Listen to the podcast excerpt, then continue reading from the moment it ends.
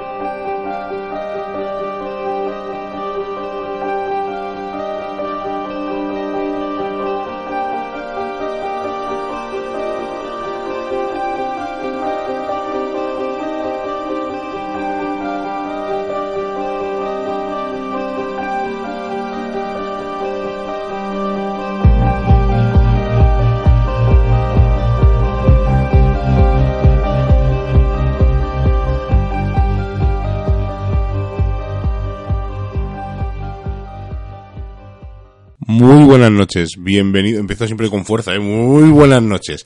Bienvenidos al programa 214, iba a decir 114, madre mía, vaya, vaya noche nos espera.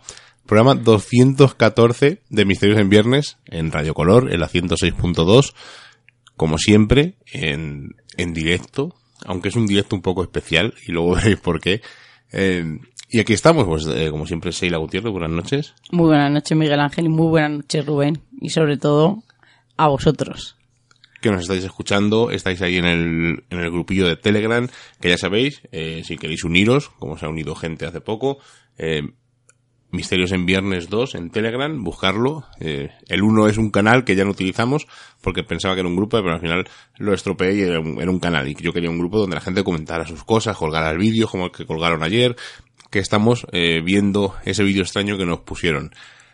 Seguimos, pues eso, semana a semana, en- tanto en Edenex, en Enigmas al Descubierto Radio, y seguimos, pues en nuestro canal de iVox, en el canal de iVox de Misterios, y podéis ponernos en contacto con nosotros, pues por correo electrónico en misteriosenviernes.gmail.com, desde nuestro Twitter, arroba misterios en V, en nuestro Facebook, Misterios en Viernes, y en nuestro canal de YouTube, que ya poco a poco va cogiendo colorcillo, eh, Misterios en Viernes. Eh, bueno, no, Misterios en Viernes no, Exploradores del Misterio. Exploradores del Misterio. Eh, por cierto, esta semana hemos, eh, eh, bueno, hemos participado, hemos colaborado con los amigos de Hombres de Negro, donde nuestro amigo Alberto, semana a semana, los miércoles en Edenex, a las 10 de la noche, hace su programa de radio, y para que veáis que pues, hay amistad, aparte de con varios grupos y varios eh, amigos de, tienen otros programas, pues con Alberto y con uno de sus colaboradores, con Johnny, Johnny BL, fuimos a hacer una exploración e hicimos una ouija, eh, que eh, hemos grabado. Hay dos ángulos, en el, ahora mismo está en el canal de Johnny, que es eh, en en YouTube Johnny BL, Johnny BL, muy sencillito. Ahí está el ángulo que grabó él y yo, eh, un par de semanas o así, subiré el ángulo que grabamos nosotros. Para que veáis, pues una experimento. No es una ouija al uso, porque debería ser un poco más extensa, yo pienso. Pero bueno, fue un poco, pues para ver- explicarles nosotros a, a nuestros compañeros, pues cómo hacemos nosotros una ouija. Sí, porque cu- eh, cuando participamos en el programa de Alberto estuvimos hablando sobre la Ouija, nuestras opiniones y sobre todo nuestra experimentación.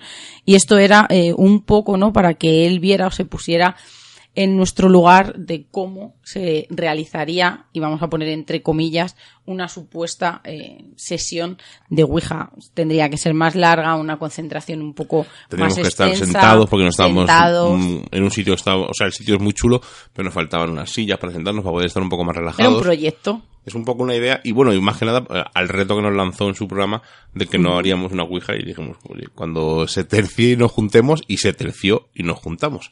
Así que os recomiendo eh, que veáis este vídeo en YouTube de, de la exploración que hace eh, Hombres de Negro y Misterios en Viernes en conjunto. Más cosas que tenemos por ahí pendientes. Bueno, esto ya, la otra cosa que os iba a contar ya la contaré un poco, más, un poco más adelante, cuando esté más cercana a la fecha. Así que vamos a hablar hoy, Seila, de qué vamos a hablar, porque has elegido un tema un poco peculiar, ¿eh? Di la verdad, que has dicho que a ti no te gustaba mucho un poco rollo. A mí sí, no me gusta, pero porque no hay mucho de verdad. Entonces, claro, es un poco ahí. Vamos a hablar de nigromantes. Y no ha sido escogido al azar, porque esta semana ha salido una noticia, ha saltado que un grupo de sacerdotes católicos polacos quemaron varios objetos que consideran contrarios al respeto de Dios, entre ellos libros de Harry Potter o un paraguas de Hello Kitty, en una acción para combatir la magia y los falsos ídolos. Así que vamos a hablar de unos personajes que sí que hacían magia de verdad. esos nigromantes que, claro, yo los asocio más. Es que es mucha leyenda, ¿no? Lo que hay alrededor de la figura del nigromante. Hay juegos, ¿no? En los Yo que los asocio- nigromantes son los protagonistas. Claro, yo los asocio más a juegos de rol, donde puedes manejarlos, o videojuegos incluso, de lo que, com- como siempre, pues comentaremos un poco más adelante, para que veáis un poco el- lo que hay alrededor de esto, de esta figura, eh, ya de por sí curiosa y llamativa. Pero, antes de empezar, pues cuéntanos un poco, Seila, que es un nigromante, y un poco la historia, ¿no? Para que veas que no es solo decoración o personajes ficticios. Los nigromantes son aquellos que practicaban la nigromancia, la necromancia, que es la unión de necros, muerte, y mantia o mancia, que significa adivinación o profecía. Es una disciplina, pertenece a una rama de la magia, de la adivinación, considerada generalmente negra, que consiste en el vaticinio del futuro mediante la consulta de las vísceras de los muertos y la invocación de sus espíritus. O sea, yo creo que algo, ¿no? Curioso, estamos hablando de cadáveres, de posesiones. Es una magia muy, muy antigua. Pero claro, yo asocio la figura del nigromante a esa persona que puede dar vida a los muertos, pero eh, dar vida físicamente. Más adelante hablaremos porque sobre todo ese personaje es el que aparece en la literatura. La visión de los nigromantes en la ficción literaria es que son hechiceros mortales que han estudiado las artes prohibidas, que es a lo que tú te refieres, para intentar escapar de la muerte. Son individuos extremadamente peligrosos que poseen un profundo conocimiento de la magia nigromántica. Estos nigromantes estudian la magia que les permite controlar a los muertos vivientes, comunicarse con los espíritus y animar sus cadáveres, que eso es a lo que tú te referías y solamente con el objetivo de que les sirvan. Son evitados y odiados por la sociedad y muchas veces son dementes y morbosos que presentan alucinaciones. Pero ¿qué ocurre? Hemos dicho que la nigromancia es una práctica común en las civilizaciones más antiguas. La tradición mística o sobrenatural entre las culturas han hecho que nos encontremos con estos personajes. Incluso ya estamos en la cultura egipcia, mesopotámica, persa, donde aparecen es tanto el batiburrillo que no es posible determinar el origen de esta práctica, pero sí que es verdad que el historiador geógrafo griego Estrabo, o Estrabón en su caso, en su obra geográfica, se refiere al término necromancia al señalar la práctica relacionada a la adivinación a través de los muertos empleados por los persas. También se cita a la necromancia en Perceval, en ese mago llamado Kinchor, que aprende en la- eh, también en la antigua Persia, el poder de controlar con todos los espíritus que habitan en la tierra y en el firmamento. Pero también se han encontrado evidencias de su existencia en Babilonia y en Egipto. Se cree que los orígenes de la nigromancia proviene del proceso, fijaros, ¿no?, de embalsamar a sus momias. En Mesopotamia también encontramos referencia donde los rituales eran procesos complejos e intrincados realizados por los manzazú, una especie de sacerdotes babilónicos encargados de invocar a los espíritus. Por otro lado, en la antigua Roma la nigromancia era la llamada aruspicina, la cual pretendía la adivinación o predicción del futuro por medio del estudio de las vísceras de animales sacrificados en honor a los dioses. Incluso se afirma que emperadores romanos como Drusco o Nerón eran practicantes de la nigromancia. Tanto en Grecia como en Roma se pensaba que los mejores lugares para la comu- la comunicación con los muertos eran las cuevas. Yo creo que eso hasta día de hoy eh, se sigue utilizando en las regiones volcánicas o cerca de lagos y ríos. Aquí está la maravillosa, ¿no? El elemento agua, ya que eran puntos que se encontraban cerca del Hades. Y hay que decir que la nigromancia, sobre todo en su forma de invocar a los espíritus de los muertos con esos propósitos mágicos o adivinatorios, es una práctica común de religiones antiguas provenientes de África como el vudú, el palo mayombe y ciertas ramas del espiritismo y la santería. Bueno, pues es curioso y has comentado algunos personajes que posiblemente fueran nigromantes. Eh, eh, Claro, también me recuerda mucho eh, a las novelas de Conan, a los cómics, que por cierto ha vuelto a salir el cómic de Conan, eh, ahora publicado por Marvel, y lo ganamos un poco nuestros nigromantes con esas figuras. Pero hay ciertos personajes que tienen fama de nigromantes, tanto antiguos, eh, casi eh, cercanos a la actualidad, pero claro, nunca se puede demostrar, ¿no? Es una cosa, pues es lo que estoy comentando, ¿no? Más de novela, más de ficción que de realidad. Sí, porque siempre que vamos a Toledo y hacemos alguna ruta, siempre aparece un nigromante en alguna de esas leyendas que practicaba las artes oscuras, que al final parece más, ¿no? Como tú bien dices, algo inventado que real. Además, eh, ese nigromante de Toledo era de aquí de Cuenca, curiosamente. Hablaremos de Ahora más contará, tarde. lo, lo comentará Seila. Pero yo quiero hablar de un personaje que hemos nombrado alguna vez, pero no hemos nombrado en, en su totalidad. Y aunque daría incluso para un programa, porque hay mucha leyenda urbana alrededor de él, eh, vamos a hablar pues un poco de su historia, resumida brevemente, porque decían que tenía también fama de nigromante. Estamos hablando de Grigori Yefimovich Rasputin, nacido en San Petersburgo en el año 1869. Es un personaje singular y estaba muy ligado a la historia de los Romanov. Conocido sobre todo por sus poderes proféticos y de sanación, también, como he comentado, las malas lenguas decían que era nigromante. Y fue el favorito de la esposa del zar Nicolás, la emperatriz Alejandra Romanova. Nació y se crió en un pequeño pueblo de Siberia Occidental llamado Po- Pokrovskoye y fue el quinto de nueve hijos, aunque solo sobrevivieron él y su hermana Feodosia. Recibió poca educación y probablemente dicen que nunca aprendió a leer o a escribir. Durante su juventud, los aldeanos de su pueblo creían que tenía poderes sobrenaturales, mientras que otros hablaban sobre todo de su extrema crueldad. Es posible que su nombre derivara de un seudónimo y proveniera de la palabra Rasputinyi, que en ruso significa disoluto, aunque hoy en día los historiadores creen que su nombre significa o significaba donde dos ríos se encuentran, frase que describía un área cercana a donde había estado viviendo, curiosamente, en Siberia.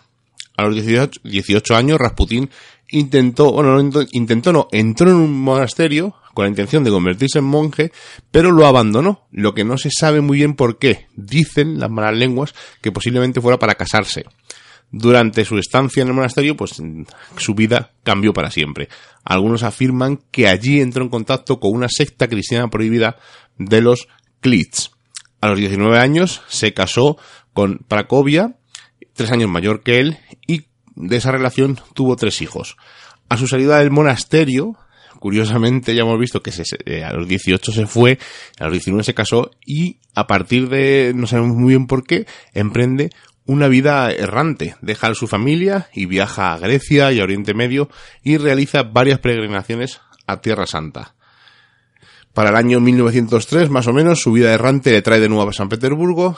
Ya tiene esta fama de místico, de curandero, de nigromante. Ya hemos visto que se ha, acercado a Grecia, Oriente Medio, eh, esa historia que ha estado comentando Seila por encima. Y a, un par de años, en 1905, se presenta ante el zar ruso Nicolás II y su esposa, que estaban buscando ayuda para un hijo que tenían enfermo que su- sufría de hemofilia. De esta forma, Rasputín se ganó el respeto, la confianza de la familia y especialmente, como hemos comentado, un apasionado apoyo eh, de la zarina, que al estar aparentemente curando al niño de su enfermedad, se convirtió en sanador, en asistente espiritual de la familia y estuvo muchísimos años acompañándolos. Eh, muchos políticos, como varios periodistas, se valieron de la relación que tenía Rasputín con la familia imperial para destruir la credibilidad de la familia de la dinastía Romanov y de esta forma presionar una reforma.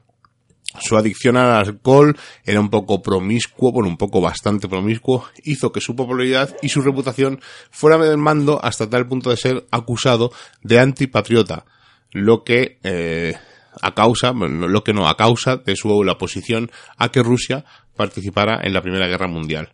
Durante la ausencia del zar Nicolás, eh, que estuvo al mando del ejército ruso, eh, la influencia sobre la zarina Alexandra creció y eh, quiso colocar y determinar eh, diferentes puestos en el gobierno.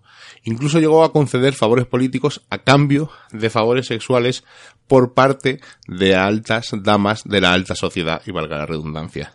Esto pe- provocó, como evidentemente os imaginaréis, que las críticas hacia él y hacia la familia Romanov pues crecieran y fueron acusados de ser eh, la familia Romanov unas meras marionetas en manos de este monje, que no está el monje Rasputín.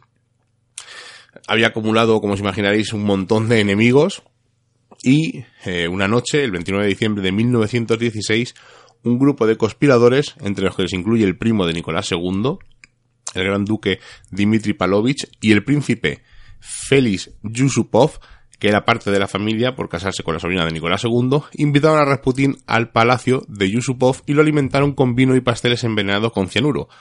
Aunque efectivamente, y como muchos sabréis, Rasputín se emborrachó, el veneno parecía que no le hacía ningún tipo de efecto. Por esto la razón, los conspiradores desconcertados eh, dispararon varias veces a Rasputín. Luego fue envuelto en una alfombra y arrojado al río Neva, donde fue descubierto tres días después.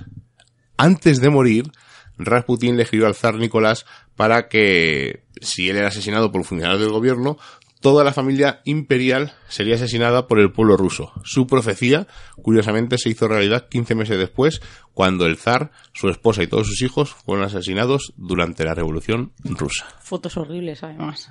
Curiosamente, aunque tenía fama de nigromante, no tanto como de curandero, monje incluso, porque dicen que Rasputín era monje, eh, no volvió a la vida. Ni pudo eh, despertar a esos supuestos ayudantes. Yo desde aquí el programa que hablaste de Rasputín ya no le puedo ver de otra manera, Miguel. Bueno, recordemos que le pasó algo extraño a su miembro viril que estuvo viajando porque decían que tenía ciertos dones y estuvo viajando por todo por toda Rusia y por, por parte de Europa. También vendría por ahí de esa fama de nigromante, de vaticinar el futuro. Aparte y por esa gran virilidad sexual que hemos comentado. Pero ¿cuándo puede ser la primera vez que aparece el nombre o el término de nigromante en la historia? Pues hay que decir que a pesar de la polémica que generaba la práctica de la nigromancia en la Edad Media, muchos clérigos la consideraban un área seria de estudio. Surgió con el fin de comunicarse con los muertos, manipular las mentes de otro y conocer los secretos de la vida después de la muerte. Y esto evidentemente quedó grabado para, para los restos, ¿no? Y la literatura yo creo que es un, claro ejemplo y legado que tenemos de todos estos conocimientos y términos eh, de los que hablamos normalmente en la actualidad. Pues hay que decir que la primera aparición de la palabra nigromante fue en la obra de Homero, en la Odisea, en la que Odiseo o Ulises viajan al Hades y trata de invocar a los espíritus de los muertos mediante hechizos que le enseñó Circe experta en pociones mágicas, famosa por sus conocimientos de brujería, herborística y medicina. Pues en la historia Ulises bajo como las instrucciones de la poderosa sacerdotisa Circe, desciende, desciende al inframundo a través de la invocación a los espíritus para saber las razones por las cuales no puede regresar a casa. Y en este libro se describe una serie de elementos nigrománticos, la realización de ritos alrededor de un pozo con fuego en, en altas horas de la noche, pócimas con ingredientes variados como la sangre de animales sacrificados para contactar con los espíritus, oraciones para invocar a estos y dioses del inframundo, Odiseo tiene que seguir una receta muy específica, la cual incluye la sangre de los animales sacrificados, para confeccionar así una liberación a los fantasmas para beber mientras recita unas oraciones, tanto para los fantasmas como para los dioses del inframundo. Estamos hablando de esos elementos, de, de ese ritual que realizaban los nigromantes para poder contactar con, los seres del inframundo, con aquellos espíritus, con aquellos fantasmas. Estamos hablando de ritos alrededor de un pozo, de pócimas, de sangre de animales sacrificados y de ese vaticinio del futuro. Bueno, pues has dicho una cosa, ¿no? Has hecho una, como una especie de invocación, ¿no? Porque claro, estos nigromantes, evidentemente tendrían que tener unos libros, unos códigos y harían una especie de hechizos, ¿no? imagino, para intentar eh, levantar a los muertos. Mm, he estado navegando un poco por la red, he estado buscando en libros y eh, libros serios sobre nigromancia eh, casi casi no existen. A lo mejor hay algunos pequeños indicios que comentaremos luego que hacen referencia, pero lo que sí hay son pseudo mm, hechizos que voy a comentar un par porque hay algunos que me niego a comentarlos, aunque los tenía aquí preparados para que veáis pues un poco cómo la gente juega con esto con este término de nigromancia. Había uno sobre una nigromancia en un cementerio que básicamente, os lo resumo en una palabra, en dos palabras, o vamos, en una frase, es que tenías que coger tierra del cementerio e ir gritando por el cementerio que los muertos se levanten y tirando esta tierra alrededor. Como veis, pues hay algunas páginas como esta de donde saca, no voy a decir el nombre, donde he sacado este hechizo, pues que son casi más creepypastas que otra cosa.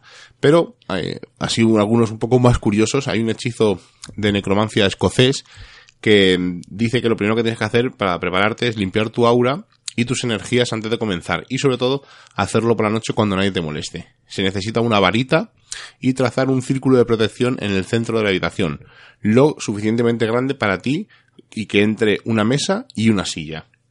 Dice que se colocan unos objetos de protección sobre la mesa. El hechizo tradicional requiere una Biblia o un crucifijo, pero lo puedes sustituir eh, por la religión o las creencias que tú tengas.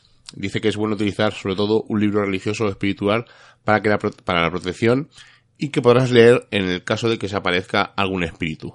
Eh, es necesario encender una vela blanca, que además será la única fuente de luz, y debes sentarte y concentrarte en tus deseos. Invocar a un espíritu que creas que necesitas contactar con él o al espíritu que quieres contactar. Lees la Biblia y esperas a que aparezca el espíritu, que tal vez o quizás pueda ser eh, incluso una persona que nosotros conocemos. Si te duermes, prepárate para hablar con, el con este fantasma, con este espíritu en tus sueños. Y es posible que esto suceda. Dice que prepares eh, papel y lápiz para poder anotar la conversación al despertar. Como vemos, no, realmente no invocamos eh, un ser físico, ¿no? Un muerto, sino que invocamos un espíritu, una entidad. Hay otro hechizo que es un poco más curioso, que es un hechizo para soñar con los muertos. Y dice que se necesita una vela blanca, una imagen de la persona que queremos invocar y un pentagrama. El, ritual es el que, como os comento, enciende la vela blanca y observa la llama durante unos minutos. Es un, método de concentración y de relajación. Luego coloca la imagen a la altura de tus ojos, o sea, la foto que hemos ido, y hay que decir esta frase. Te has ido para siempre, pero a través de este hechizo a mis sueños vendrás. Dice que debes colocar la fotografía debajo de la almohada y dejar que la vela se consuma hasta más o menos la mitad y apagarla con una cuchara y cuando estemos seguros de que esté apagada y no esté muy caliente, colocarla debajo de la almohada también. Tienes que hacer esto, dormir con estos elementos, esto se hace una noche, pero tienes que dormir con estos elementos durante tres noches seguidas para recibir el sueño de esa entidad eh, que queremos invocar. También, curiosamente, eh, estos son los más serios que he encontrado. Luego de levantar cadáveres, como os he dicho, pues ese que va el nigromante chillando por un cementerio. Pero me ha parecido curioso destacar este último que voy a comentaros ahora, porque después de hacer un ritual debe haber un hechizo de limpieza. Y creo que es una cosa eh, bastante curioso, tengas ya creencias o no en ese tipo de rituales. Pero dice eh, que después de comunicarte con con fantasmas, con entidades o con lo que sea, es necesario hacer una limpieza. Hay cuatro métodos que destacan y dice que cualquiera de ellos es efectivo y que ya cada uno eh, elija el que prefiere. Uno es meterte una bañera con sal, eh, otro es hacer una pasta con sal, agua bendita, agua de luna o otras fórmulas limpiadoras y limpiar con el, tu cuerpo.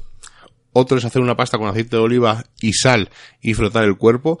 Y un último es volver a hacer una pasta con sal, aceite de oliva y hojas frescas de romero y frotarnos el cuerpo para eh, limpiarnos. Es curioso, ¿no? Estos hechizos claro. son un poco, mm, beben de todo. Yo creo que beben un poco de muchas fuentes, ¿no? Y al final... Claro, porque fíjate cómo se ha deformado ¿no? la palabra nigromancia, ¿no? En la que se hablaba de ese vaticinio de futuro con esa sangre, con esas vísceras que ahí no aparecen, ¿no? Que era lo que decíamos anteriormente, que muchas veces se ha desviado a la rama del espiritismo y todas las prácticas que, lo que conllevan el intentar comunicarse con, los fallecidos o, con alguna entidad. Bueno, pues antes de pasar a ver quién puede ser nigromante, porque evidentemente me imagino que esto será como el que... todo el mundo puede ser Claro, es como el que tiene medium, tiene que tener alguna, algún don o algo. Y, y qué es lo que quiere un nigromante, vamos a escuchar un audio de nuestro amigo Marcus Polvoranca, nos lo habéis pedido varias veces, que porque Marcus no, hacía mucho que no aparecía por aquí, ya sabéis que lo que colgamos de Marcus, el cachito que emitimos aquí en el programa, son unos podcasts que él hizo, nos quedan cuatro o cinco, y cuando acabe, pues hablaremos con él para que nos grabe, pues igual que nos hace Álvaro Anula o nuestro amigo Isaac Campos con el archivo de papel, pues que nos grabe eh, pues unas pequeñas piezas así de 4 o 5 minutos contando esos casos de misterio que son un poco más desconocidos ¿no? que lo que Marcus a mí me gusta de Marcus que es lo que toca que por cierto hablando del archivo de papel esta semana no va a estar con nosotros pero la semana que viene estará con nosotros y nos ha dicho que, hagamos, hagamos un pequeño gancho ¿no? que digamos de qué va a hablar y dice que nos va a hablar y yo, yo recuerdo algo porque yo tengo esa edad de haber comprado esa revista la revista de Omnis de Teleindiscreta ahí es nada sin más, vamos a pasar a escuchar a Marcus.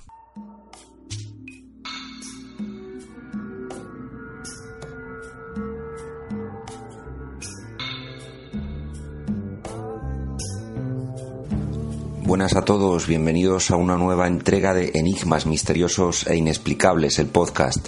Yo soy Marcus Polvoranca y hoy quiero hablaros de una leyenda fascinante, una especie de precursor de las modernas teorías en torno a la existencia de grupos de poder en la sombra como los Illuminati o el Club Bilderberg, que se remonta al siglo III a.C. y que nos lleva muy lejos hasta la India. Cuenta la leyenda que existió en aquel periodo remoto un rey muy poderoso, el rey Asoka, que tras una sangrienta victoria en la que obtuvo el dominio de una importante provincia de lo que hoy es la India, aterrado por la barbarie que había desatado la batalla, cuentan las crónicas que cerca de cien mil muertos, decidió dar un cambio en su vida y, convertido al budismo, trasladó esa conversión religiosa a su política, que a partir de entonces pasaría a ser pacífica, y creó, con el fin de proteger el conocimiento del mal uso por parte de la humanidad, una sociedad secreta en la que nueve desconocidos, nueve sabios, se encargarían de proteger, cada uno por su lado, el compendio de conocimientos acumulados hasta entonces relativos a nueve disciplinas distintas que a partir de entonces se desarrollarían hasta el día de hoy bajo su protección y digamos bajo su tutela. La leyenda, que fue popularizada en los años 60 por el mítico libro El retorno de los brujos de Berger y Pauls, parece haber sido recuperada para Occidente primero en el siglo XIX por un autor francés de nombre Jacques Oliot y más tarde en los años 20 del siglo XX por el británico Talbot Mundy. El hecho de que estas dos referencias modernas partan de dos escritores de ficción ha restado credibilidad a la leyenda y ha hecho que no se haya tomado demasiado en consideración por considerarla más bien fantástica, pero hay que decir que es una leyenda fascinante. Primero porque establece un antecedente a, como decíamos al principio, esas teorías de la conspiración moderna. Los nueve desconocidos son un precedente a los modernos Illuminati de Baviera o a esa idea que se difunde desde posturas conspiracionistas del Club Bilderberg y el sentido de sus reuniones. En segundo lugar, esta leyenda supone una explicación muy sugerente a todas esas incógnitas que plantea el enigma de esas otras humanidades que parecen haber existido antes de nuestra era poniendo sobre la mesa que todo ese conocimiento que parece atisbarse en las grandes construcciones megalíticas, por ejemplo, o en esos misteriosos hallazgos arqueológicos que se producen frecuentemente en todo el mundo y para los que parece no haber explicación, puedan partir de un conocimiento previo que a partir, de a partir del surgimiento de esta revolución, que lo fue tal y como explica la historia de manos de este emperador, fue reservado a unos pocos, oculto a la mayoría, retirado del dominio público de manera similar a como sabemos que intentó hacer también el emperador chino Qin Shi Huang en la antigüedad, eliminando todos aquellos textos anteriores a él con el fin de elevar su gloria. Merece la pena hacer un repaso a las nueve disciplinas contenidas en los nueve libros protegidos por estos nueve sabios, porque son bastante curiosas y en su mayoría disciplinas bastante modernas. La primera de ellas, según el libro El retorno de los brujos, es la sabiduría correspondiente al control del pensamiento de las masas y la propaganda. La segunda corresponde a los secretos de la, de la, fisiología. Explica, por ejemplo, cómo matar a un hombre con solo tocar un punto concreto de su cuerpo. Y el judo, de esta manera, eh, partiendo de esta hipótesis, podría proceder de, saber, de saberes filtrados procedentes de este libro. La tercera de las disciplinas sería la microbiología, la cuarta algo así como la alquimia, la quinta correspondería a la comunicación intraterrestre y extraterrestre, la sexta, dice textualmente, el retorno de los sabios contendría los secretos de la gravitación, la séptima recogería una cosmogonía para explicar el origen de la humanidad y las fuerzas que dominan el mundo, la octava trataría sobre la luz y la novena en torno a la sociología y el estudio de las sociedades para poder dirigirlas y destruirlas si se da el caso o el deseo de quien posee estos saberes. Como vemos, se trata de un compendio de saberes que en una época tan remota hablamos, como decíamos, del siglo IV antes de Cristo, proveería a los gobernantes, a quienes tuvieran acceso a estos conocimientos, de un poder inmenso, mezcla de saberes científicos impropios de, la, de, esta época, a nivel sociológico, propagandístico e intelectual, y a nivel también tecnológico, en lo que respecta a todas esas posibilidades que ofrecen algunas de estas disciplinas, como el control de la gravedad, el poder de transmutar metales y fabricar oro, por poner un ejemplo, o a nivel de comunicaciones. Ciencia ficción, si se quiere, del pasado que los propios autores del retorno de los brujos reconocen como una leyenda, una leyenda apasionante, como decimos, que conectan, no obstante, con determinados momentos de la historia posterior en la que se especula, se especulan con, el posible contacto de estos nueve sabios con personajes importantes de, de la historia de Occidente, como por ejemplo el Papa Silvestre II, ese papa que conocerán los seguidores del padre Ventura, el protagonista de mis novelas sobre Toledo, especulando con la posibilidad de que eh, sus supuestos poderes mágicos, los de este papa, pudieran haber estado relacionados con el contacto con esta sociedad secreta. Yendo más allá y tomando esta leyenda como una posibilidad histórica, los autores de este libro, Pauls y Berger, dan a entender de alguna manera que tal vez el desarrollo experimentado por la ciencia occidental a partir del siglo XIX podría haber sido algo relacionado también con esta sociedad. No sabemos muy bien si por medio de alguna filtración consciente de los sabios que se hayan encargado posteriormente de la custodia de estos de todos estos saberes o por alguna filtración no autorizada, algún robo de información. En fin, como veis, la tradición de conspiraciones de sabios o poderosos en la sombra que dominan el mundo es algo que viene de antiguo, tal vez una simple fantasía o tal vez, como muchas otras leyendas, con algo de cierto que debemos tomar en consideración y que tal vez nos ayude a comprender mejor nuestra historia, nuestro presente y nuestro futuro y muchos de esos misterios que solo parecen explicarse por la intervención de algo sobrenatural, algo que parece escapar a la lógica histórica que han querido imponernos y que no cuadra del todo con la realidad de las cosas. ¿Qué os parece esta leyenda de los nueve desconocidos? Como siempre, estaré encantado de conocer vuestras opiniones. Yo, de momento, me despido hasta la próxima entrega de Enigmas Misteriosos e Inexplicables, el podcast. Un abrazo a todos. Eh, hasta la semana que viene. Chao. Pues como siempre, mm, historias curiosas, ¿no? con nuestro amigo Marcus. Seila, ¿quién puede ser nigromante? ¿Yo podría ser nigromante? Bueno, si cumple los requisitos que voy a decir a continuación, quizá. Pues los practicantes de la nigromancia eran a menudo miembros del clero cristiano, fijaros, salvo excepciones. Estaban unidos por la creencia en la manipulación de los seres espirituales, sobre todo de los demonios y de las prácticas mágicas. Estos profesionales estaban casi siempre alfabetizados y bien educados.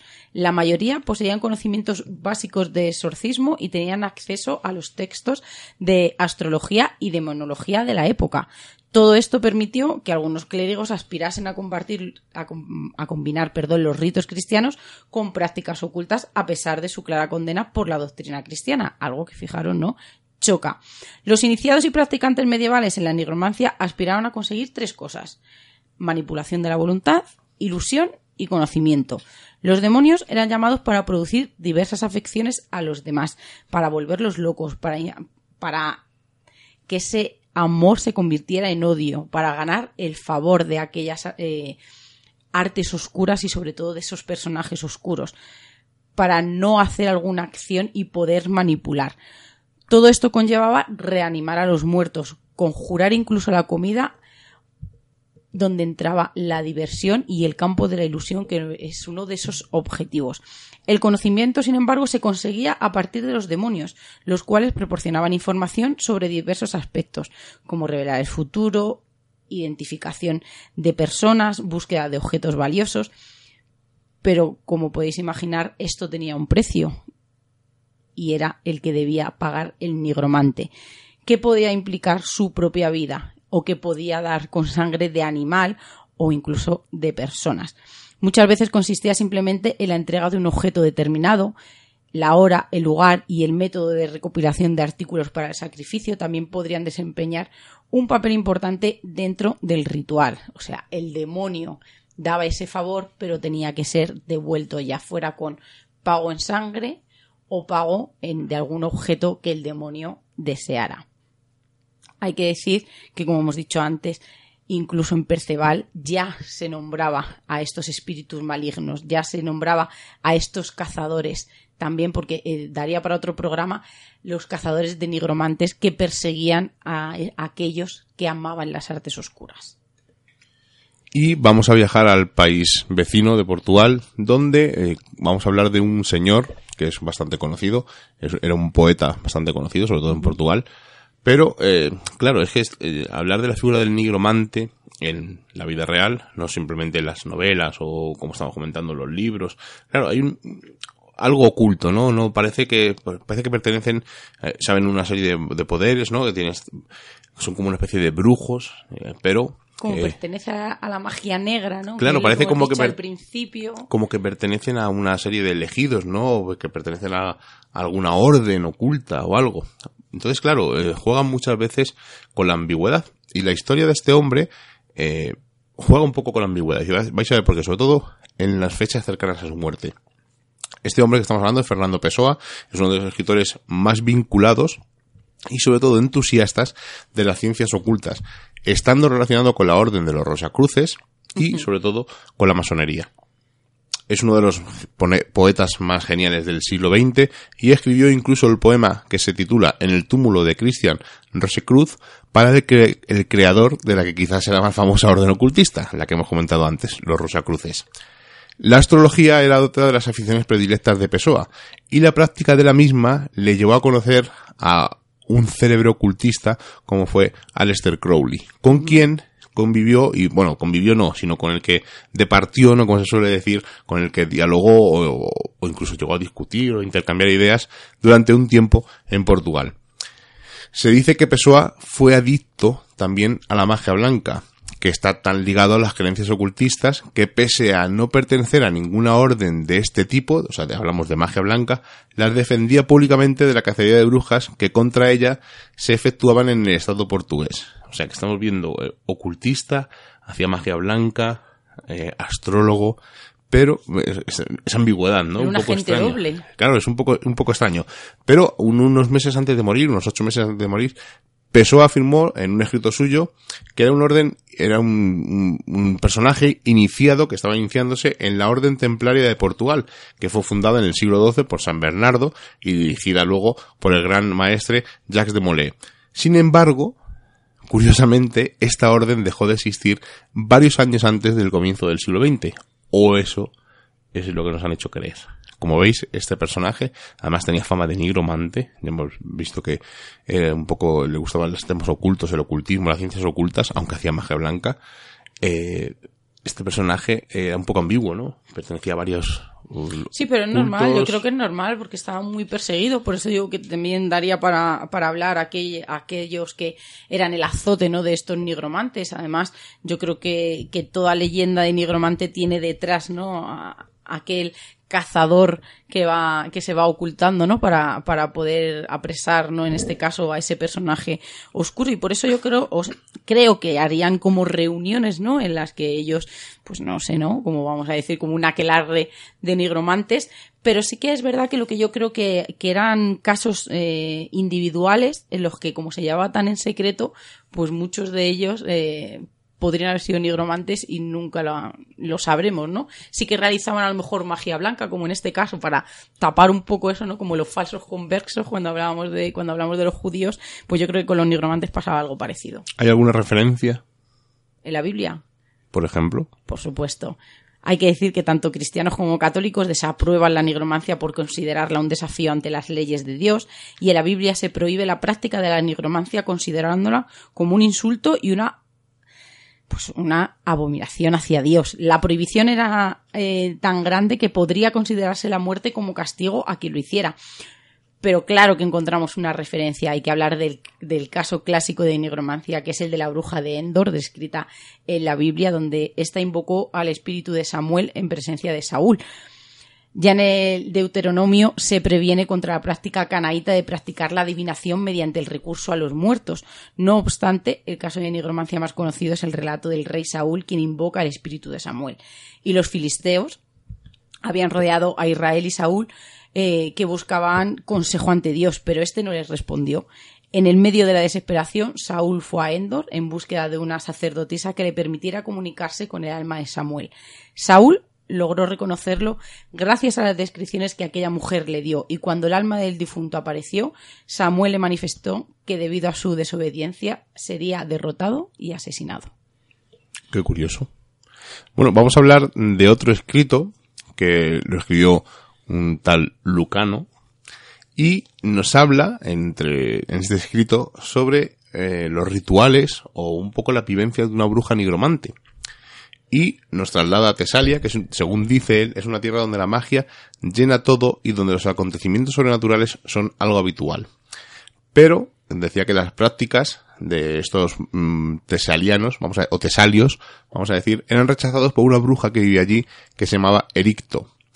Es una bruja un poco cruel y está eh, rechazada por la sociedad y está un poco apartada. Eh, Ericto se niega a vivir bajo un techo, que es Ericto es la bruja, recordemos, y eh, prefiere vivir pues, rondando las tumbas de los cementerios pero antes de rondar estas tumbas expulsa a los espíritus de sus legítimos ocupantes. Ericto solo sale de su refugio durante la noche, con los rayos de la luna, y la describe que es una mujer con el rostro, pálido, tiene las carnes casi inexistentes, dice que donde la bruja pone los pies, la hierba se marchita y la tierra queda maldita. Dice que tiene un gran poder sobrenatural y que puede incluso imponer su voluntad a los dioses infernales. Gracias a esta capacidad es capaz de arrancar el alma de los seres vivos y devolver los espíritus a los cuerpos putrefactos. O sea que ya estamos hablando de la nigromancia. Eh, Ericto dice que una forma de conseguir sus poderes y de hacer uno de sus embrujos es recoger las cenizas y los huesos aún calientes de las pilas funerarias, se alimenta de los cadáveres que desentierra, sobre todo eh, de los ojos de los muertos, y esta bruja compite con animales carroñeros en rondar las tumbas e incluso dice en este escrito que disputa con los lobos la carne de sus víctimas. Es incluso capaz de arrancar fetos de los vientres de las madres para utilizarlos en sus rituales. Y como vemos, pues la necromancia es algo típico en esta bruja. Curiosamente, eh, esta hechicera lo que dice que el medio más sencillo para conocer el futuro era reanimar un cadáver recién fallecido, de modo que éste pudiera anunciar por su boca el porvenir de, de la persona que le está consultando. Sexto Pompeyo es un señor que se acerca a esta bruja y le dice que, pues que haga este ritual para poder saber un poco el futuro. Esta mujer elige un cuerpo cuyos pulmones no hayan sido dañados, pues necesita que la víctima tenga intacta la capacidad del habla, evidentemente. Quiere que este ser que va a invocar eh, pueda eh, hablar del futuro.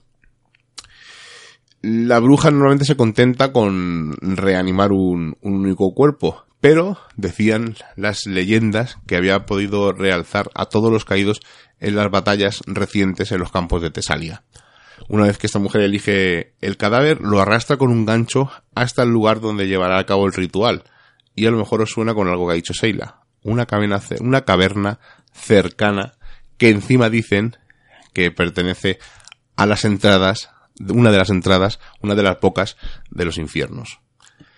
El ritual que describe Lucano de esta bruja Ericto es que abre el pecho del cadáver, lo llena con sangre hirviendo y añade un, un, algo que Lucano eh, escribe espuman lunae, parece que es espuma de la luna, y desconoce lo que es.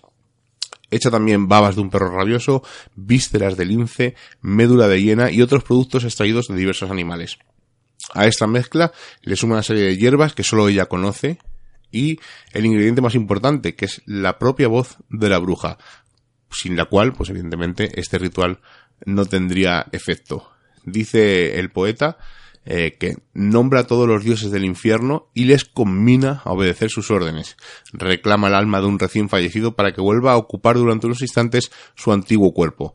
Al momento, el cadáver da signo de volver a estar habitado por este espíritu, pese a conservar su rigidez y, como hemos dicho, estas heridas abiertas. La bruja ordena al cadáver reanimado a darle respuestas que le pide, prometiéndole a cambio que le hará inmune a los poderes de otras brujas. O sea, un poco una forma de chantaje. Y por fin dar descanso a este cadáver y, sobre todo, para toda la eternidad.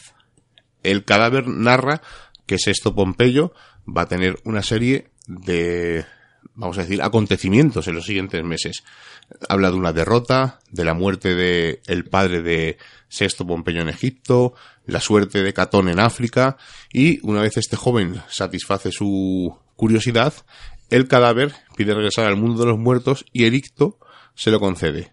La bruja, pese a ser una bruja, es fiel a su promesa y libera el alma de su prisión y quema el cuerpo en una pira de forma que nadie pueda volver a utilizar sus miembros para hechizo alguno. Ficción, realidad, un poeta que versionó algo que vio, eso ya lo dejamos a la imaginación de todos nosotros y de los oyentes. Curioso, pero sería una nigromante con todas las palabras. Has dado todos esos pasos, la ilusión, la manipulación, esa, esas vísceras, ¿no? Esos rituales en los que revive a, a un muerto. Yo creo que, que, es, un, es una nigromante de manual y quedaría, ¿no? Y los objetivos, sobre todo, y esas cualidades que eran las propicias para que, que, que se hiciera, ¿no? Esa amante de las artes oscuras. Pues sí, pero vamos a hablar de un nigromante por excelencia. Sí, mira, fíjate, como referencia voy a coger a esa bruja y como referente al Marqués de Villena porque es un personaje que realmente me, me atrae muchísimo. Vamos a hablar del más siniestro nigromante de principios del siglo XV. Pues como bien has dicho, es un noble conquense, exactamente de Torralba, llamado Enrique de Villena, maestre de Calatrava, como así se le conoce. Nacido en el año 1384 en el seno de una familia noble, pues el joven Enrique estaba destinado a ocupar altos cargos políticos y heredar la nada despreciable fortuna de sus progenitores para lo que le estaban instruyendo. Pero todos estos planes de futuro se truncaron cuando su padre falleció en la batalla de Aljubarrota, siendo despojado de todos los títulos nobiliarios que poseía. Aquel joven Enrique tenía 14 años y aunque siguió manteniendo su notable estatus, nunca llegó a ostentar el título de marqués por el que siempre fue conocido por el, por el pueblo. Pues hay que decir que la espléndida relación que, tenía, relación que tenían con la realeza permitió que este niño Enrique quedara a cargo de Felipe II, quien dijo que él lo cuidaría. Enrique creció y se enamoró de María de Albornoz, una mujer de la nobleza que poseía mucho dinero y numerosas tierras, con la que más tarde contrajo matrimonio. Pero aquí surgió el problema. Felipe II se enamoró perdidamente también de María de Albornoz o de sus riquezas. No sabemos muy bien de qué se enamoró aquel Felipe que tanto conocemos. Pues él eh, urdió un plan en el que evidentemente el objetivo era desunir el matrimonio entre Enrique y María. ¿Y cómo lo hizo? Pues engañando un poco a Enrique diciéndole que le iba a hacer gran maestre de Calatrava, pero todo a cambio de que reconociera que era impotente para que ese matrimonio quedara anulado. Y como podéis imaginar, Enrique aceptó este trato. Hay que decir que Enrique siempre había sido un erudito, que siempre había tenido grandes dotes del estudio y sobre todo de las ciencias, de lengua, pero especialmente de la literatura, hasta el punto que en el año 1415, cuando es despojado de su título de gran maestre, fijaros, no perdió su matrimonio por coger un título que luego perdió, pues fue el momento en el que decide dedicar el resto de su vida al campo, al campo literario, sobre todo a escribir y también a traducir obras que en, en, aquel momento no había nadie que lo hiciera. De algunas de sus obras podemos rescatar el libro de la peste de corte médico, la novela de los trabajos de Hércules, el Tratado de Alquimia y sobre todo Ángel Raciel, que es un manual de astrología que fue devorado por las llamas de la hoguera por considerarse blasfemo de cara, evidentemente, a la censura de la Iglesia Católica. Hay que decir que a partir de este momento eh, surgió un rumor que rodearía siempre a la vida del marqués de que le gustaban las artes oscuras, de que esa astrología y esa alquimia la estaba utilizando para otros fines. Es más, se habla de que en uno de los enclaves eh, más oscuros de la península ibérica, estamos hablando de la cueva de Salamanca, incluso ese lugar eh, lo describe Miguel de Cervantes, ¿no? Lo eligió porque decía que allí pasaban cosas muy extrañas. Pues eh, deciros que esta, esta cueva, otra vez Miguel, una cueva, está ubicada en el interior de la iglesia de San Cebrián, eh, abierta a cualquier curioso y que por miedo a esos relatos oscuros incluso la mismísima Isabel la Católica hizo cerrar aquella cueva.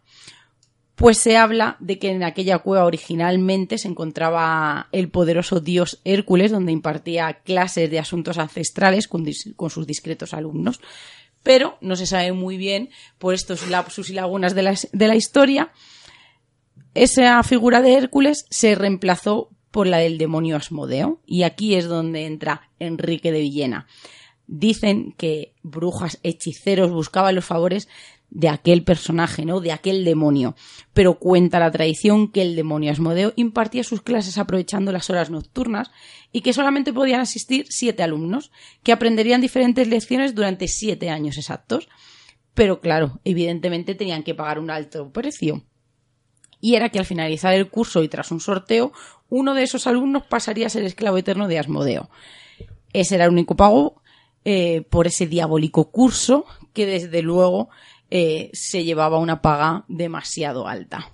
Pues cuentan las crónicas que uno de esos alumnos aventajados fue Enrique de Villena, después de siete años aprendiendo aquellas mm, artes relacionadas con el mundo del oculto, vio cómo su nombre estaba escrito en aquella papeleta.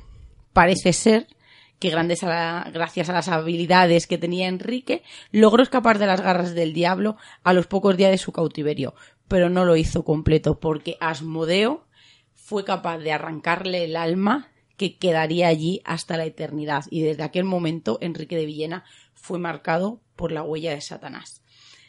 No sabemos si debido a esta maldición el final de Enrique de Villena pues eh, terminó en una judería de Toledo dicen que se había, había logrado crear un elixir alquímico capaz de devolver la vida a una persona fallecida, que era una especie de transmutación de los restos corporales ya muertos, que pasarían a convertirse en un siniestro engendro embrionario conocido como golem. Enrique de Villena llegó a un acuerdo con su criado de confianza, ofreciéndole una gran cantidad de dinero, a cambio de que tras su muerte cortara su cuerpo y lo introdujera dentro de un enorme recipiente de cristal fabricado para esa función, lleno en su totalidad de ese prodigioso líquido que había creado. Durante el tiempo que duraba la resurrección, el criado debía ocultar que su amo había muerto. Era la única condición que le puso. Evidentemente llegó el día y el marqués falleció en diciembre del año 1434, víctima de unas horribles fiebres.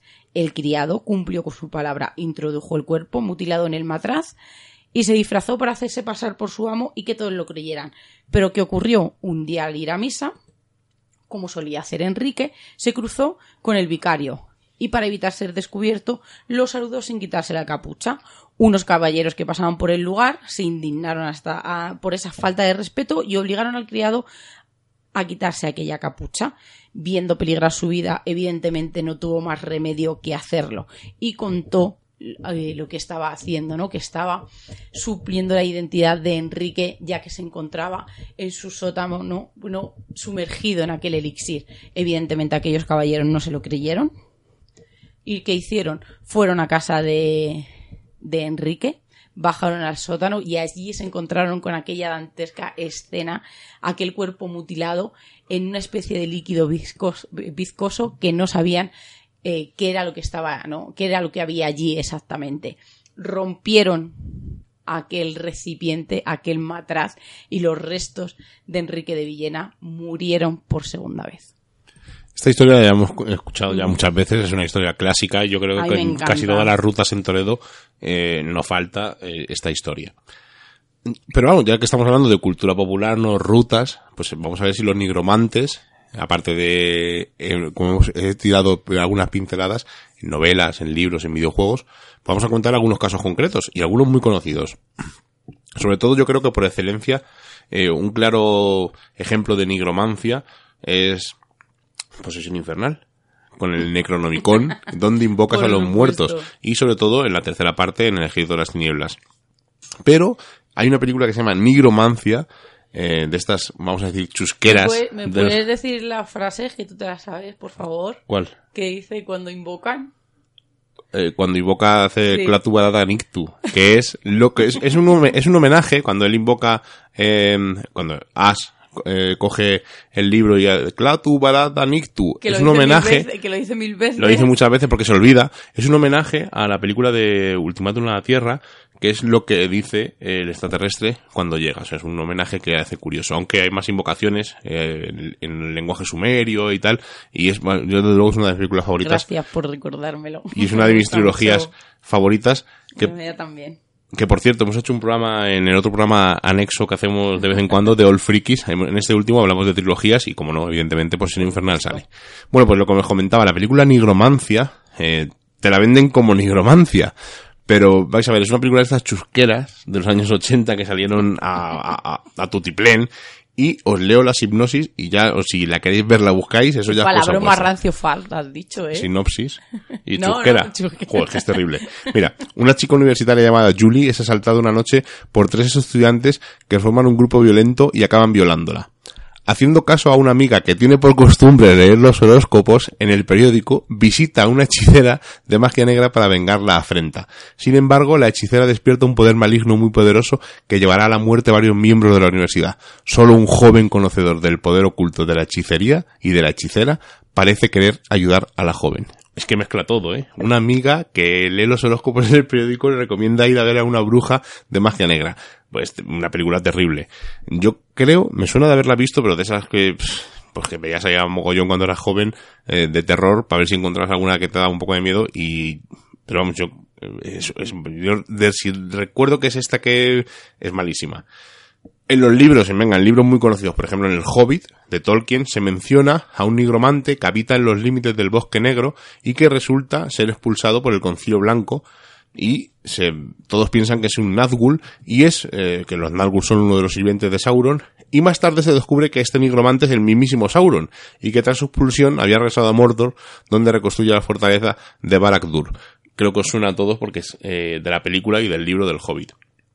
Y otra, otra saga literaria eh, más extensa que Harry Potter, estamos hablando de Percy Jackson, uno de los protagonistas que llegan en las últimas novelas, se llama Nico D'Angelo, es el hijo de Hades y posee la necromancia eh, como uno de sus poderes y está constantemente contactando con los muertos. O sea que es otro libro más. Curiosamente, en el mundo de los videojuegos es donde más nigromantes podemos encontrar.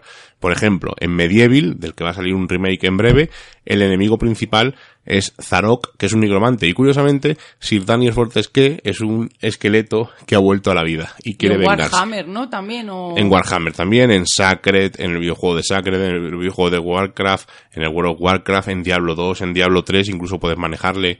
Y por ejemplo, en, en cómics, en cómics como John Justice, eh, que es un- una liga de la justicia pero de jóvenes, uno de los villanos que sale es Clarion, que es un brujo con poderes nigromantes. O por ejemplo, en el manga, en Fairy Tail, uno de los antagonistas, eh, que se llama Keyes, es un nigromante. O sea que como vemos, está, sobre todo en el mundo de la literatura y los juegos, está muy implantado. No es una Claro, cosa... porque hay que diferenciar entre brujería y nigromancia, que yo creo que, que es muy importante. Claro, una no cosa es brujería y otra cosa, una cosa es hacer un conjuro para obtener algo, otra cosa es eh, invocar a los muertos incluso poder levantarlos, ¿no? Que es lo que casi presume la Ahora nigromancia. estamos hablando de juegos. eh, Es que, por ejemplo, cuando hicimos la Survival Zombie, El malo, la parte de los zombies, el malo era un nigromante, ¿no? Claro. Era un chico, iba con una capa negra, se ponía, además, cuando ya te, te mataban, ¿no? Siendo superviviente y te pasabas salvando de, de los zombies, había momentos en los que te mataban por algún conjuro, tú te tirabas al suelo y hasta que no venía el nigromante, ¿no? Y su palabra era, que yo creo que se nos quedó grabada, ¿no? Muertos levantados. Entonces, es, es algo muy curioso, ¿no? Como, como un personaje eh, que no sabemos si puede ser ficticio, real o una mezcla de, de ambos, ¿no? Puede llegar a tantos ámbitos, la literatura, el cine, juegos de rol, juegos en vivo. Bueno, y pero libros reales existen que podamos decir que son auténticos de A ver, reales siempre o tenemos que ponerlo, pero a ver, los arcanos conocidos, los conocimientos arcanos de la nigromancia se encuentran en, en libros, como tú bien has dicho, ¿no? Escritos con tinta de sangre humana, encuadernados en piel de seres vivos. como el Necronomicon. Y solo aquellos que poseen una fuerza ¿no? de voluntad eh, férrea y firme podrán leer estos volúmenes porque y conservar su cordura. En estos eh, libros se cuentan horribles secretos del más allá y siniestras pesadillas de los muertos en su descanso eterno. En estos libros pueden encontrarse muchos hechizos para animar a los muertos, invocar el poder de la magia oscura y controlar a las criaturas menores de los no muertos.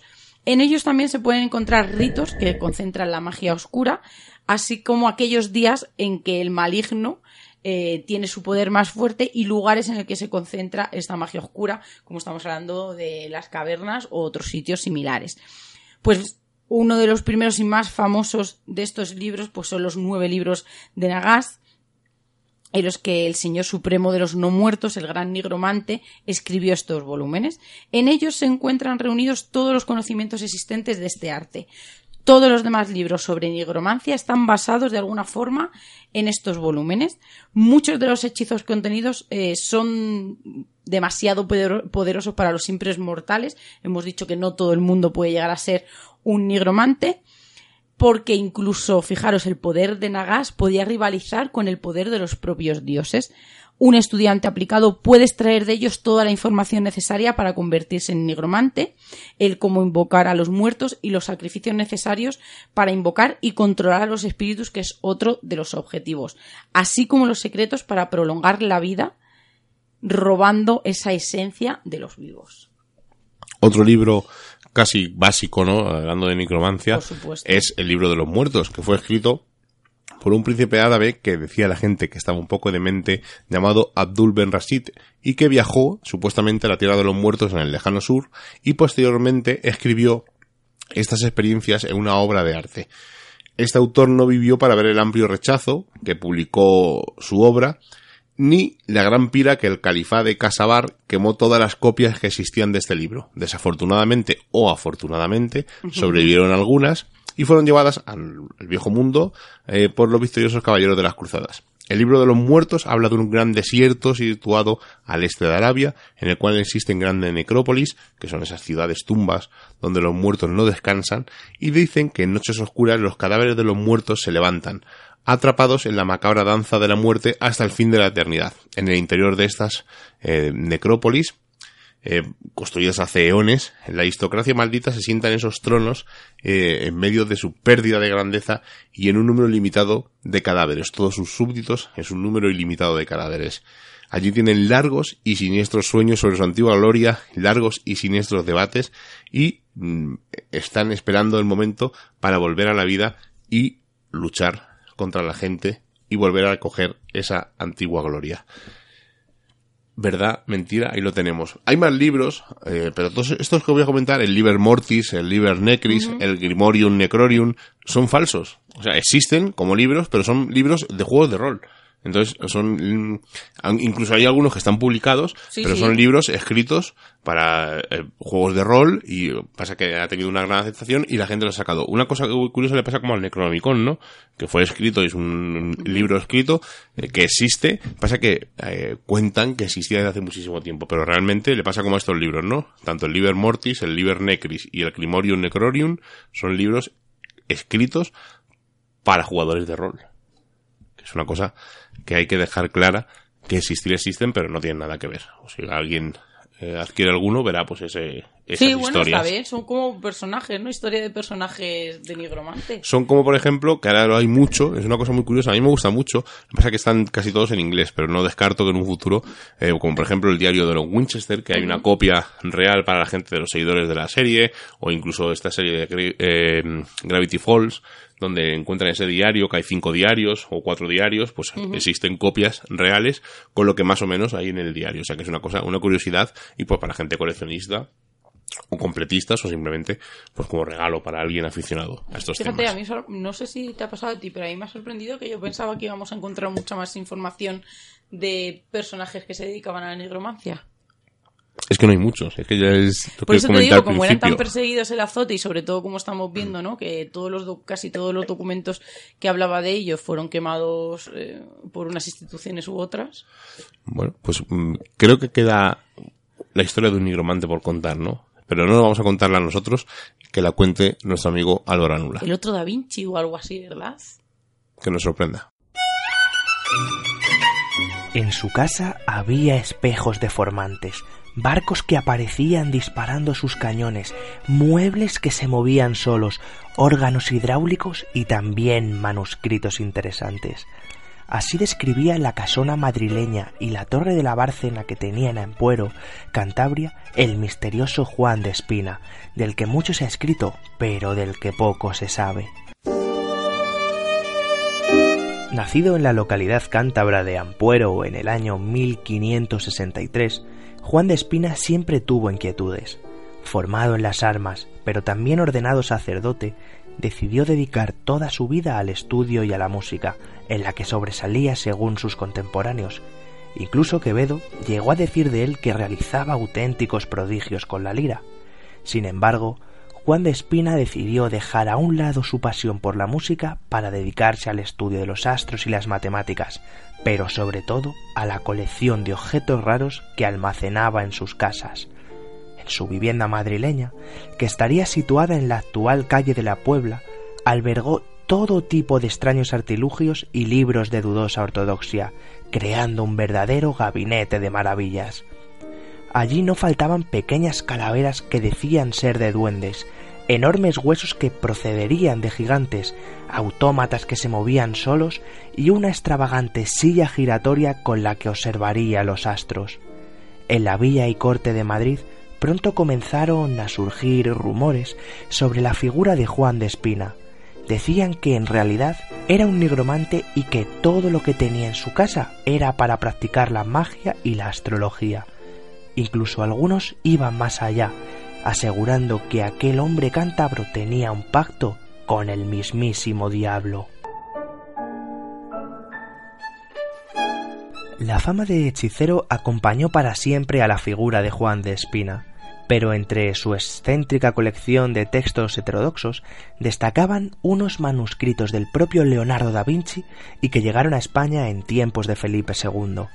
A pesar de que el estrafalario personaje murió en Madrid en el año 1642, su historia fue recuperada a finales del siglo XIX cuando en la Biblioteca Nacional se descubrieron esos textos que habían sido escritos por el genio italiano y que habían formado parte del gabinete de maravillas de uno de los personajes más asombrosos y estrambóticos que ha dado la historia de España.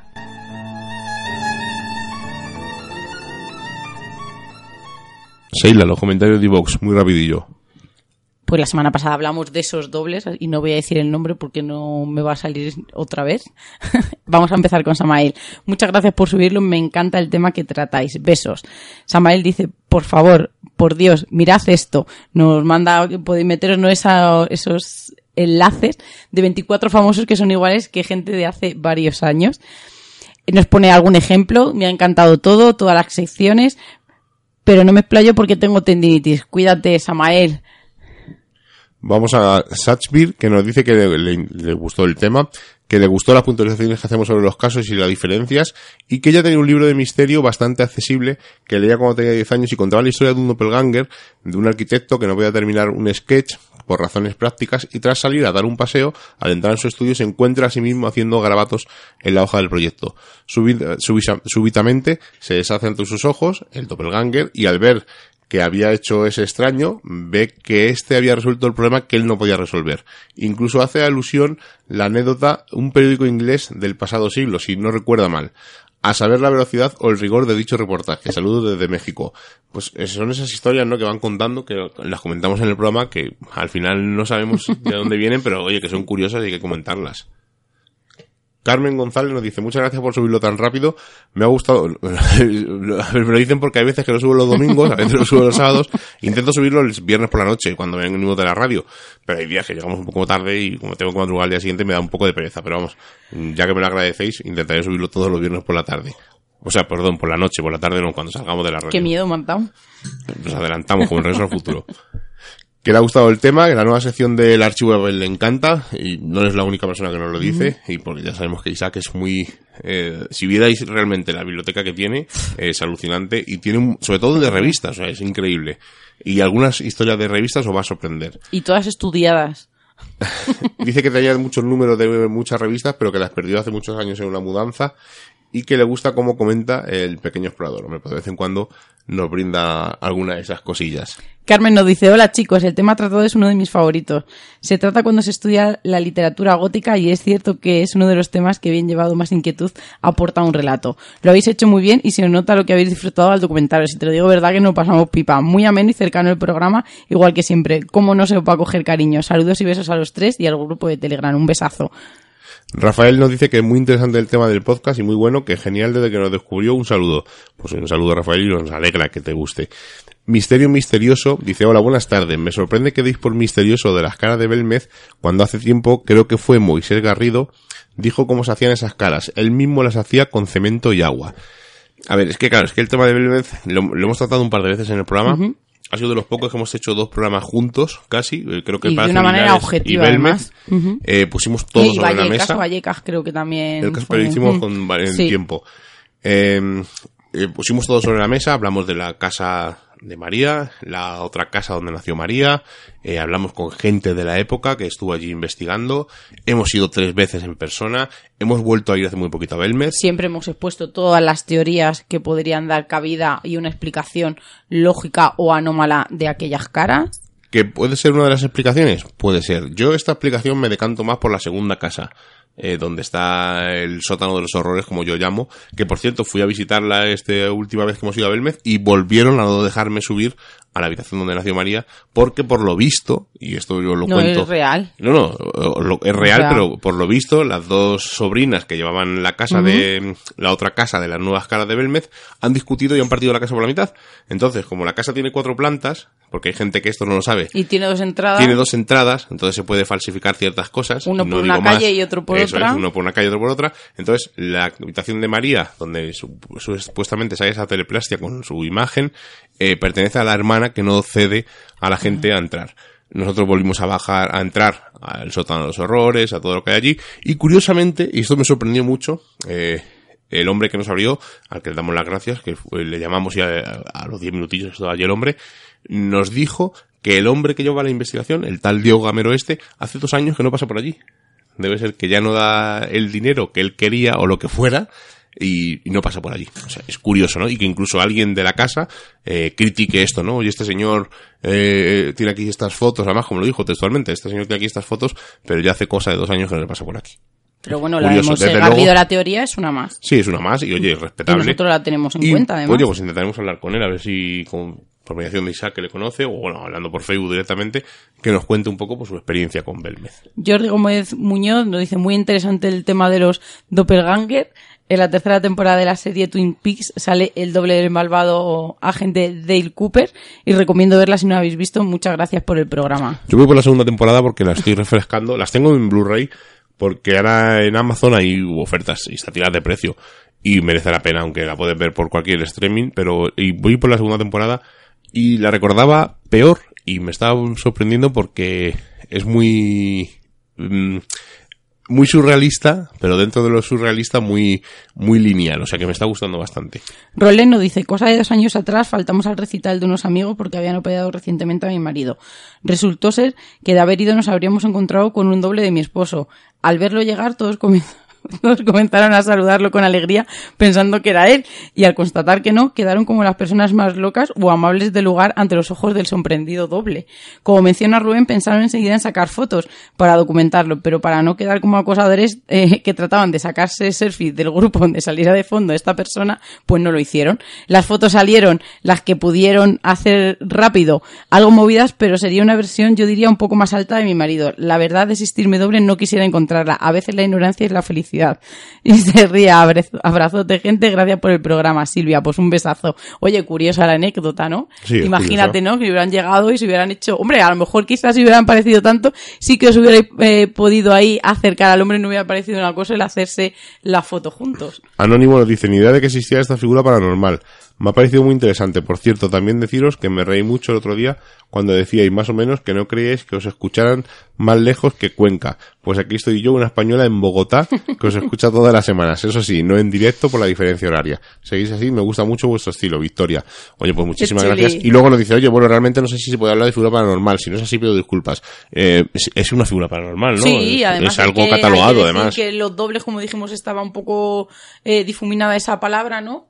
Porque realmente lo que era es, era ese doble malvado, ese, ese espíritu malvado. Claro, pero un doppelganger es- es una figura paranormal. Mm, Igual que el Yeti, igual que las sirenas. o Sí, sea, sí. Aunque tenga, Ese aunque- gemelo, gemelo malvado era la palabra sea exacta. criptozoología, pero dentro, dentro de lo paranormal, ¿no? De lo extraño. Dile, dale con arpía. Que como es tu amiga, Arpía dice, comentario número 13. Me gustaría encontrar, encontrarme con una doble mía. ¿Tendría mi misma mala leche? A mí cuando me da un ataque fuerte de migraña me da la sensación de que soy muy pequeñita y todo lo demás es enorme. Aparte de sentir que me caigo, esté acostada o sentada. Tengo una sensación de caída. Qué interesante la historia de Juan Enríquez y qué tenebrosa la de Byron López. Judy Zipper es clavada a mi amado Leo. Sí, bueno, lo comentamos a Leonardo Sí. DiCaprio. Y lo de Nicolas Cage eh, es increíble. Saludos cuadrilla y un abrazo muy fuerte a los de Telegram. Pues es que hay muchas, además, lo ha puesto eh, Samael, hay un montón de imágenes de estas de gente que se parece a, a- a famosos que se parecen a cuadros, famosos que se parecen a personas antiguas, etcétera. Y este último te lo voy a leer yo, Seila, porque, Sí, léemelo, porfa. porque cuando lo leí no me ha dado tiempo a buscarlo, pero cuando lo he leído digo, bueno, lo voy a buscar para próximos programas. Eh, Jiva VLC dice, pues yo diría que Seila tiene una doble llamada Beatriz, perra de Satán, que colabora en Días Extraños de Santi Camacho. Cada vez que la escucho me pregunto si no serán la misma persona. Que yo sepa, no. Mm. Que yo sepa, no. estamos hablando de Santi, Camacho, conspiraciones, no puedo decirlo, he firmado un contrato de confidencialidad. Si es cierto que he visto yo, eh, o sea, el, Twitter es muy... Es una seguidora muy activa de Milenio 3 y de Cuarto Milenio, de los milenarios, y sí he visto alguna vez eh, este eh, perro de Satán, y creo recordar que las veces que lo he visto sale como un... una- una- no sé si será ella Sí, pero o yo no, creo que es dice a la chica- voz. Dice, Sí, yo claro, creo que sí, claro, se refiere a la voz. Es, es una chica, el- la, el- la foto de perfil es una chica vestida de comunión, las que yo vi hace tiempo. No sé si la habrá cambiado. Pues eh, lo voy a- y si no voy a buscar por aposta un programa de días extraños a ver Claro. si donde colabore ella y oye, pido permiso a Santi Camacho para ver si lo puedo emitir aquí y comparamos las voces y oye, puede ser tu doppelganger de voz. Es curioso, ¿no? Bueno, yo creo es, será erudita, ¿no? Cuando colabora con, con Santi Camacho, así que no tengo ningún problema en que, en que me digan que soy su doble.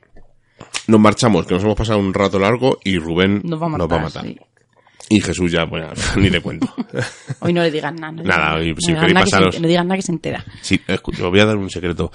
Lo que emite hoy a las 12 lo remite el domingo a las 10 en el mismo, en, en CM Media, así que si no lo escucháis ahora, lo escucháis el domingo y decís, ah, lo hemos escuchado en directo gracias a, a Miguel y Seila de Misterios en Viernes, y oye, nos sube eh, la moral y la amistad con él. Un besito, Jesús, hijo, pobrecito. Así que ya sí que nos marchamos, Rubén, Seila. La semana que viene no sabemos de lo que hablar. La siguiente sí, porque es Semana Santa, ya lo tenemos grabado. Es un programa, eh, se grabó en directo, pero lo vamos a emitir en diferido dentro de otras semanas, en ese Viernes Santo. Y vais a ver todas, eh, además es un poco crítica, a- o sea, no, no es crítica, ojo, eh, es un poco para que veáis lo que realmente es una exploración.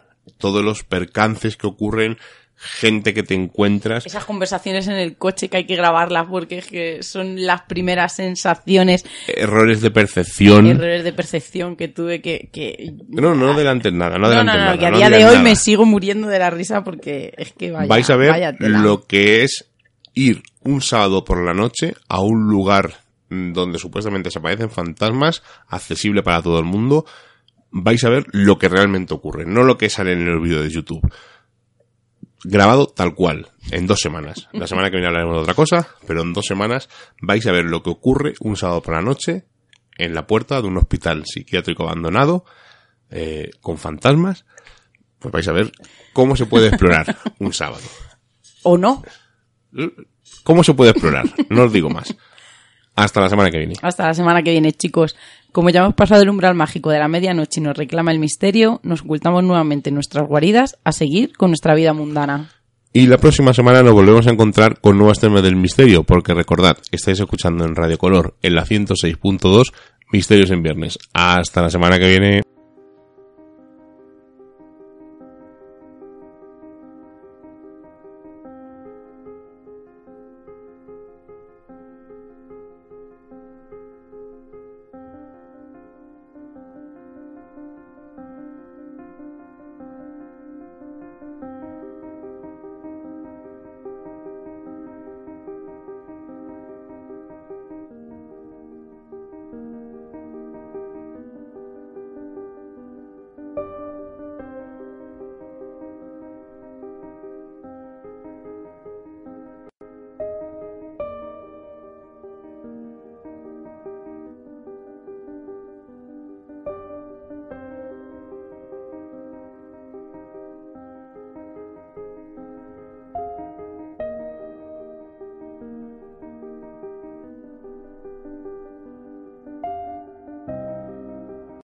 Easiest choice you can make? Window instead of middle seat? Picking a vendor who sends a great gift basket? Outsourcing business tasks you hate? What about selling with Shopify?